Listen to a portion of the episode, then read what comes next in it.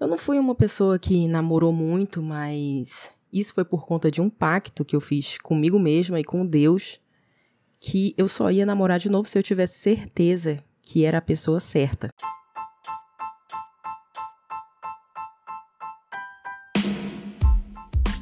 Seja muito bem-vindo ao Café com Mi. Eu sou a Miriam Said, esse é o nosso podcast semanal. E no episódio de hoje a gente vai falar com vocês sobre a diferença entre namoro e casamento. Você que está pensando em casar, você que está com dúvidas se está na hora ou não, você que acabou de casar e você que já está casado faz tempo. Esse podcast é para vocês. Hoje eu vou contar um pouco das minhas experiências nessas áreas da vida, quais foram as dificuldades, o que, que eu aprendi com tudo isso e como que eu posso ajudar vocês.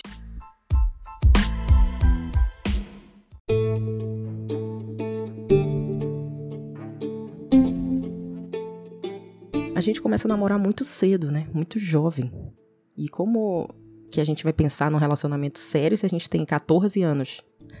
não existe isso. A gente praticamente não tem nenhuma responsabilidade na nossa vida. Então, a partir dos 12, 14 anos, as pessoas começam a namorar a ficar, a beijar um monte de gente. E tudo que a gente mais quer é não ser bebê, né? e a gente vai se jogando nessas experiências. São experiências que muitas vezes a gente não tem maturidade para viver aquilo naquele momento, justamente porque a gente ainda está muito jovem. E essas experiências elas vão nos mudando, nos moldando. Às vezes as coisas vão ficando complicadas demais e nem sempre são experiências boas, né? Os relacionamentos eles têm um poder de marcar a gente com coisas boas e ruins, e a gente tem que aprender a digerir isso para não causar um problema no futuro de comparações e traumas. O meu primeiro namoro foi engraçado, ele durou só um mês. E era um menino que a minha mãe não gostava. Então era aquela coisa escondida, eu devia ter uns 14 anos, eu acho. E vocês sabem, né, que o primeiro namorado, a primeira namorada, ele raramente passou na fila da beleza. e como a minha mãe tirou o meu celular, ela não deixava mais eu sair, esse namoro teve um fim bem rápido. É, não tinha como se sustentar aquilo, né? E aí passaram alguns meses e esse cara, ele me perseguiu por alguns anos da minha vida ainda. Ele sempre me stalkeava na internet, ele ficava querendo me adicionar nas redes sociais, na época era o Orkut, depois passou pro Facebook. Até que eu mandei uma mensagem até meio grosseira, assim, para ele, e ele finalmente parou com isso. E o curioso é que, ao mesmo tempo que ele me perseguia, ele perseguia outras meninas. E com uma delas ele acabou tendo um filho, os dois muito jovens. E, gente, apesar de a gente é, iniciar a nossa vida de relacionamentos jovens, nenhum relacionamento é bobinho. Os relacionamentos eles nos marcam e às vezes eles trazem um fruto de um filho. E eu posso te garantir que nenhuma pessoa casada ela está preparada para o que é um filho. Muito menos um, um, solteiro e ou namorando, porque um filho ele muda tudo, tudo na tua vida, tudo. E aí eu fiquei mais velha, tive outros relacionamentos e teve um que me marcou muito negativamente. Era um relacionamento platônico que meus pais finalmente aprovavam, é, porque eles nunca aprovavam ninguém, né? Mas eu não queria dar o braço a torcer. Eu não queria terminar aquilo. Eu que rejeitava todo mundo porque eu me achava boa demais para pessoas, de repente provei daquilo de uma forma muito intensa e várias coisas começaram a acontecer na minha vida. Eu lembro que eu já tinha tentado de tudo para esse relacionamento dar certo. A gente já tinha terminado e voltado milhares de vezes, até que um dia, finalmente eu tive uma ideia que era para ter sido a minha primeira ideia. Que muitas vezes a gente fala, e só me restaurar. Mas na verdade, gente, a gente não tem que fazer isso por último. Essa deve ser a nossa primeira atitude em tudo na nossa vida. Imagina num relacionamento, que é uma coisa importante pra gente. Se eu tivesse orado antes de tudo, tudo seria bem diferente. Todas essas coisas que eu vou contar aqui para vocês seriam muito diferentes. E aí eu pensei só me restaurar. Eu não sou uma pessoa de orar, eu nem gosto de ir na igreja. Eu tenho até medo de ir na igreja, tenho medo de Deus. mas sempre me falaram que Deus ama a gente e que Deus ajuda a gente. Então eu tenho que pedir de Deus para me ajudar, porque só me resta isso. Eu vou pedir um sinal dele, porque eu já tô cansada. E se for para eu desistir desse cara, Deus vai me falar. E apesar de eu ter nascido numa família cristã, ter vivido sempre isso, eu tinha medo de Deus. Eu achava isso tudo muito chato. Eu tinha vergonha. Eu, eu não sabia nada sobre Deus, apesar de que eu estava inserida naquele meio. Porque a gente tem que ter as nossas próprias experiências com Deus, né? Um vídeo no YouTube, ou eu falando aqui para vocês, ou você indo na igreja ouvindo alguém falar alguma coisa, isso não vai te trazer nenhuma experiência, você não está conhecendo Deus ali. Quando você começar a ter experiências com Deus, aí sim, aí vocês vão conhecer Deus. E aí eu me lembro que eu me ajoelhei no meu quarto e eu falei para Deus do fundo do meu coração: Senhor Jesus, eu não consigo terminar com ele. Eu não tenho forças para fazer isso. Então, eu te peço que se não for da tua vontade esse relacionamento, que tu faça ele terminar comigo, perto do meu aniversário. Tem que ser perto do meu aniversário. Esse vai ser o sinal e eu vou acreditar em ti. Naquela semana, eu ia fazer 18 anos. Os meus pais estavam fazendo uma festa de aniversário para mim e eu não queria mesmo que ele terminasse comigo naqueles dias, né? Então, meu aniversário aconteceu, passou um dia, passaram dois dias e eu já estava toda feliz, pensando: ai, Senhor, muito obrigada por ter me respondido. Eu vou insistir nessa relação, eu sei que é difícil, mas vai dar tudo certo. Só que no terceiro dia depois do meu aniversário, ele terminou comigo com uma mensagem bem chata. E na mesma hora que eu li aquilo, eu entendi que Deus tinha me respondido. E como eu tinha tido aquela resposta, eu precisava agir segundo aquele sinal que eu pedi. Criei coragem para seguir em frente, ou pelo menos tentar seguir em frente. E apesar de ser muito doloroso, eu tive que me afastar dessa pessoa. Então começou um, um processo muito forte dentro de mim. E falando aqui agora para vocês, eu lembro de tudo que aconteceu, como eu me sentia péssima, muito triste. Outras pessoas vieram, outros relacionamentos, mas sem significado nenhum. Era só por beleza, diversão, uma coisa momentânea, e eu fui levando a vida com uma ferida dentro de mim que eu não sarava com ninguém. Porque, pessoal, a nossa alegria ela não tá dentro de outra pessoa. E aí passou mais um tempo, depois eu comecei a namorar com o Fernando, que é o meu marido, e ele sempre foi muito bonzinho comigo.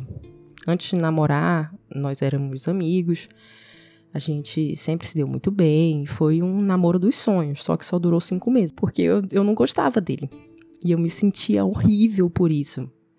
E como ele era meu amigo, não era só mais uma pessoa que estava ali. Eu lembro que teve um dia voltando para casa com ele dirigindo, eu olhava pela janela e chorava. E ele nem percebeu isso na hora. Eu ficava pensando, meu Deus, o que que eu tô fazendo aqui? O que que eu tô fazendo aqui? Eu não gosto dele, eu não quero viver isso. Eu não posso atrapalhar a vida dele. E aí eu decidi terminar aquele relacionamento e no dia seguinte foi isso que eu fiz. Depois desse dia eu me transformei. Cada vez mais eu só pensava em mim mesma. Eu usava as pessoas, eu só queria me divertir. E quando eu tava sozinha, era só solidão, angústia, nojo, raiva de mim. Foram anos assim. E aí eu lembro que um dia, voltando da faculdade, eu comecei a chorar dentro do carro. Me sentindo péssima, triste, é, com raiva de mim, nojo das coisas que eu falava, que eu fazia, que eu pensava. E, cara, me bateu um, um desespero. Eu lembro até exatamente a rua que eu tava, o ponto da rua que eu tava. E no carro eu tava ouvindo minhas músicas lá. E de repente começou a tocar uma música que eu nunca tinha ouvido, que não tinha sido eu que tinha botado ali no meu celular. Isso era coisa do meu irmão, que usava meu iTunes na época. Ele adicionou um CD e esse, essa CD foi pra minha lista de músicas, né? E começou a tocar a música All for Love da banda Hillsong. E aquela música, ela falou muito comigo naquela hora. Tudo o que tá escrito, tudo que cantam naquela música falou muito, muito, muito comigo naquela hora. E eu já tava chorando antes. Quando eu comecei a ouvir aquilo aí que eu chorei mais, muito mais, ouvindo aquelas palavras. E pela primeira vez eu me senti amada, preenchida, sem aquele sentimento ruim dentro de mim, uma angústia, uma inquietude. Na verdade, ali naquele momento eu não estava mais nem pensando em mim, eu tirei o foco de tudo isso que eu estava sentindo. E eu sabia que todo aquele sentimento ruim era pelo que eu estava vivendo. E naquela hora, dentro do carro, eu decidi, eu não vou mais ter nenhum relacionamento até eu amar a pessoa. Eu ter certeza que eu tô amando, que é aquilo, que isso é certo. E quando eu cheguei em casa, eu falei para Deus isso, pedi que Deus me ajudasse, que eu não queria mais ser daquele jeito. É, não queria sentir aquelas coisas e eu não contei para ninguém. E aí eu pedi de Deus e falei: Senhor, eu eu não vou mais namorar ninguém até eu ter certeza que eu amo essa pessoa. Eu não quero mais ficar perdendo tempo. Eu não quero mais ficar tendo relacionamentos em vão. E eu não contei para ninguém isso, né? E aí foram quatro anos assim. Ninguém entendia. ninguém entendia por que eu não namorava com ninguém mais. E eu fiquei esse tempo todo sem namorar com ninguém, sem sair com ninguém. E esses quatro anos, eles foram uma escola para mim, porque eu precisava muito passar por algum. por um momento assim, sozinha.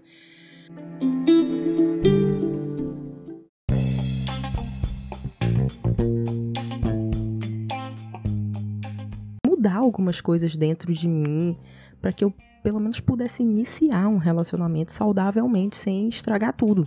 E eu deixava essas coisas ficarem acima das coisas boas que as pessoas têm. Eu entendi que eu preciso ceder, que eu preciso respeitar as pessoas, compreender o outro, me colocar no, nos sapatos do outro. Ninguém vai preencher o vazio de Deus dentro de você. Ninguém tem esse poder de preencher um, um, um espaço que está ali reservado dentro de todo ser humano para Deus. Ninguém tem esse poder. Eu, eu, focava muito nos defeitos das pessoas e como se eu fosse a perfeita, né? E eu enxerguei o meu próprio valor, que é diferente de a gente se achar superior, que era como eu me sentia. Desde o dia que a gente terminou, mesmo a gente sendo da mesma faculdade, a gente se via praticamente todo dia, a gente não se falava.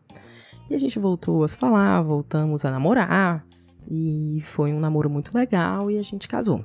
E pessoal, o início do casamento ele pode ser uma bomba na sua vida.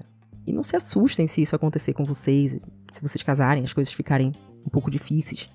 Porque vocês estão entrando em outro campo da vida, vocês vão precisar ter outras armas para usar nesse campo, outra sabedoria, outro nível de tudo. Só que eu não sabia disso. A gente tinha 23 anos quando a gente casou, éramos recém-formados e com zero reais no bolso. Então, a nossa luta começou. E vocês devem ter percebido já que eu sou muito intensa. Então, todas as crises que a gente teve, eh, eu sentia muito a flor da pele. E foi um tempo muito louco, assim, muito intenso o início do nosso casamento. O Fernando teve muita paciência comigo, porque eu era muito imediatista, estressada, intensa, eu me cobrava muito, isso me machucava muito por dentro. Também a gente teve problemas na família, muitas vezes eu era jogada para dentro daquele problema, outras vezes eu mesma entrava naquilo. Depois eu entendi que você precisa, você não precisa se posicionar sobre tudo. Mesmo sendo em relação à sua família, você não precisa se, se posicionar sobre tudo. Ainda mais se você já tem a sua própria família. E isso vai te trazer uma responsabilidade se você ficar se metendo. E as pessoas vão te cobrar isso porque você se meteu. Depois que eu entendi isso, eu comecei a cuidar da minha própria família. E eles sempre vão ser nossos pais, sempre vão ser nossos irmãos, mas agora você tem uma esposa, você tem um marido e você tem que focar em vocês mesmos na sua própria família. E essas fichas caíram e eu foquei mais no nosso casamento. A gente amadureceu muito. Eu, eu, aprendi que não tem como falar de casamento sem falar de Deus. Isso daí é um erro que às vezes a gente comete logo no início do casamento de ainda querer participar da família dos nossos pais como antes. Só que, cara, agora você tem a sua própria família. Você é o patriarca da família agora. Você é a matriarca da sua própria família. É a sua própria família. A gente tem que desfazer esse algum nível de elo que a gente tem com os nossos pais aí, é uma necessidade de aprovação dos pais. A gente tem que sair da, dessa sombra deles e tem que viver a nossa própria vida. O namoro, apesar de ele ser válido, é uma experiência pseudo-conjugal, porque Deus inventou o casamento. Namoro é uma invenção nossa. É um método que a gente usa para conhecer as pessoas e averiguar se elas não são. É, se não se trata de uma pessoa violenta, uma pessoa ciumenta, sem caráter. E até falando em caráter, casamento ele não muda caráter. Casamento não é remédio para caráter, tá? Não pensa que você casando com seu namorado que te trai, o casamento vai fazer ele mudar, não. Não pensa isso. Só quem pode mudar caráter é Deus. E o namoro serve para você conhecer essa pessoa que você tá. E como não tem responsabilidade nenhuma, as pessoas namoram uma pessoa esse mês, daqui dois meses está namorando com outra pessoa e diz que ama para um, diz que ama para outro, e essa pessoa ela vai diluindo o valor que ela tem a cada entrega que ela faz. Isso vale para homem também. Se você quer casar com uma mulher que é uma princesa, fica sabendo que essas princesas observam muito bem com quem elas vão se relacionar. E talvez seja por isso que você atrai esse nível de pessoa para se relacionar contigo, porque você já diluiu o teu valor, já conviveu contigo, já, já te viu nu. Você se tornou uma pessoa pública, as pessoas já sabem como que você é, do que, que você gosta. É até um assunto delicado para falar aqui. Eu não quero te fazer sentir vergonha, mas eu quero te trazer consciência disso.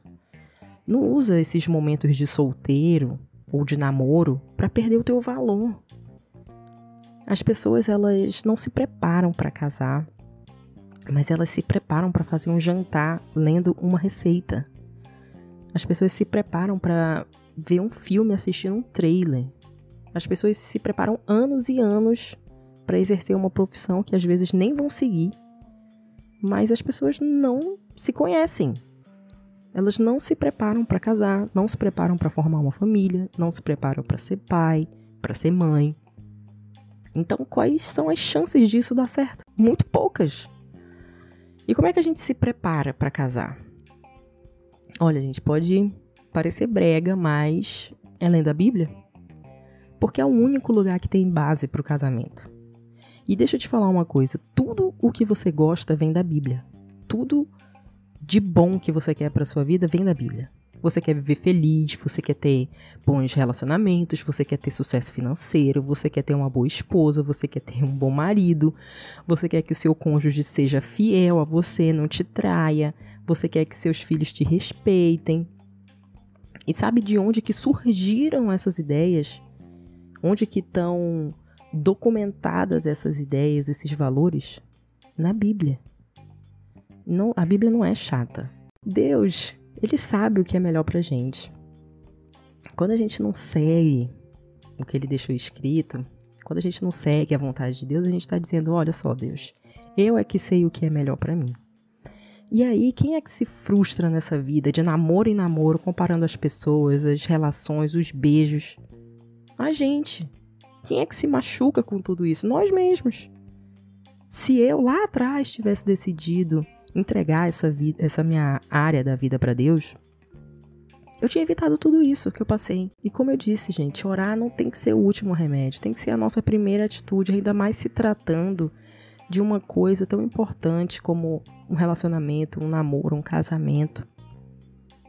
Tudo que Deus pede para a gente fazer é nos protegendo, é nos amando, compreender, abrir mão de algumas coisas, não desistir quando a gente passa por algum problema. Porque a gente vai sendo guiado pela palavra dele, vai vendo quais são os próximos passos que a gente tem que tomar. O que, que é a coisa certa a se fazer. Sabe por que, por que, que serve o amor dentro do casamento para compreender o outro. E um casamento sem Deus é um casamento com os dias contados. Porque só através de Deus a gente se compromete em níveis profundos com outra pessoa. Porque o casamento, pessoal, ele não é exatamente sobre o amor, não. É muito mais sobre comprometimento. Eu não amo o Fernando todos os dias, toda hora. Tem horas que dá raiva dele, muita raiva, que quando eu namorava, eu não imaginava que eu ia sentir isso. E o que que me faz respeitar ele? Porque o amor, ele é paciente, ele é bondoso, ele o amor não inveja, não se vangloria, não se orgulha. não maltrata, não procura seus próprios interesses, não se ira facilmente, não guarda rancor. O amor se alegra, não se alegra com a injustiça, mas se alegra com a verdade. Tudo sofre, tudo crê, tudo espera e tudo suporta. E isso, sabe onde está escrito? Na Bíblia, em 1 Coríntios, capítulo 13, versículo 4 ao 7. O amor serve para compreender o seu cônjuge, para alegrar o coração, para temperar a relação. Mas quando os dias ruins surgem, quem sustenta o nosso coração é Deus. Outra coisa, gente, sua alegria, ela não depende de outra pessoa. Não pensa que você vai casar e você vai, partir daquele momento, ser feliz. Porque você vai estar casado, vai ter aquela pessoa. Não, não pensa isso, não. A alegria, gente, ela vem de dentro para fora. Ela não tá com outra pessoa. E você não pensa também que você é capaz de fazer outra pessoa feliz se ela não é feliz com ela mesma. Não vai botar esse peso nas tuas costas e nem coloca esse peso na costa de outra pessoa, nas costas de outra pessoa. Gente, a vida é feita de fases. Se você está na fase de solteiro, aproveita para se conhecer. Sabia que a gente erra tanto porque não se conhece? A gente não entende o nosso temperamento, como é que a gente vai compreender outra pessoa, como é que a gente vai ser capaz disso? Para mim foi muito difícil isso, porque eu não achava, eu achava que ninguém era, era bom o suficiente para mim naquela época. Então eu só usava as pessoas, só via o exterior, só me importava é, com beleza, mas o ser humano é muito mais do que isso. Na verdade, a beleza ela vai ocupar um dos últimos lugares na lista de coisas importantes sobre a pessoa quando você amar de verdade alguém. A beleza ela começa sendo uma das primeiras coisas, até porque foi o que te fez se sentir atraído por aquela pessoa, mas quando você tá no seu pior dia e essa pessoa te ajuda, é parceira, te põe para cima, passa essas fases da vida contigo, o que que beleza tem a ver com isso? Beleza não tem nada a ver com isso. Essas coisas são muito mais importantes, elas vêm de dentro. E só passando por essas fases, por essas experiências, é que essas coisas vêm para fora. Momento de vocês se conhecerem, conhecer a outra pessoa, conhecer a si mesmo. E se você quer casar, não fique esperando tá tudo certo, ter um momento perfeito, porque nunca vai ter um momento perfeito. A gente é que cria nossos momentos perfeitos. E eu te garanto que se você tá namorando, aproveita para conhecer essa pessoa. Não tô falando de vocês se mudarem e irem brincar de casados. Isso só vai machucar vocês dois, porque não existe compromisso nenhum nisso. O namoro é um momento de avaliação, sem pressa. A vida compartilhada com outra pessoa é muito melhor. Casar é muito bom. E casar jovem é melhor ainda, porque aí a gente tem tempo para curtir a vida dois. Mas quando os objetivos eles são alinhados ali desde o início, vocês se conhecem bem, e o casamento só podia ser uma coisa de Deus mesmo. É claro que a gente tem picos e vales durante a nossa caminhada, mas a gente deve tirar proveito dessas situações ruins. E quando a gente extrai algum aprendizado, quando a gente vê um bem oculto naquela situação toda, a gente vai conseguir até aproveitar melhor a nossa vida, com os aprendizados que a gente está levando. E vencer a, a, a, vida juntos é muito melhor, é muito bom. É muito bom quando você tem alguém do teu lado ali toda noite. Essa pessoa tem os mesmos objetivos que você, tem, tem o mesmo foco. Por isso que é importante a gente se conhecer bem antes de casar. Porque vai que você quer construir uma carreira na tua cidade e essa pessoa ela quer se mudar para o Canadá. E isso é crucial para ela. Como é que vai ser essa relação? São duas pessoas caminhando na mesma direção. E é muito bom dividir a vida com uma pessoa assim. Dividir um momento ruim, porque deixa as coisas mais leves, e dividir as vitórias, porque fica muito mais divertido. E depois vem os filhos, que já é uma outra fase, pode até ser um assunto para outro podcast. Procurem se conhecer, lendo livros sobre isso. É... Tem um livro bem legal sobre relacionamento que se chama As Cinco Linguagens do Amor. Façam cursos de inteligência emocional para vocês se entenderem, entenderem as emoções, os seus temperamentos. Façam curso de autoconhecimento, Aproveita esse momento de namoro para conhecer a outra pessoa, alinhar os objetivos. Não espera também encontrar a felicidade em outra pessoa. A gente tem que viver cada fase da vida, sem pressa. Vivendo de verdade, sem ser no automático. Então, pessoal, aperta aí para seguir o Café com Mi. Toda semana a gente está postando episódio novo aqui. Se vocês gostaram do episódio, pensaram em alguém ouvindo isso daqui, envia para essa pessoa. Então é isso, pessoal. Até o próximo episódio. Tchau!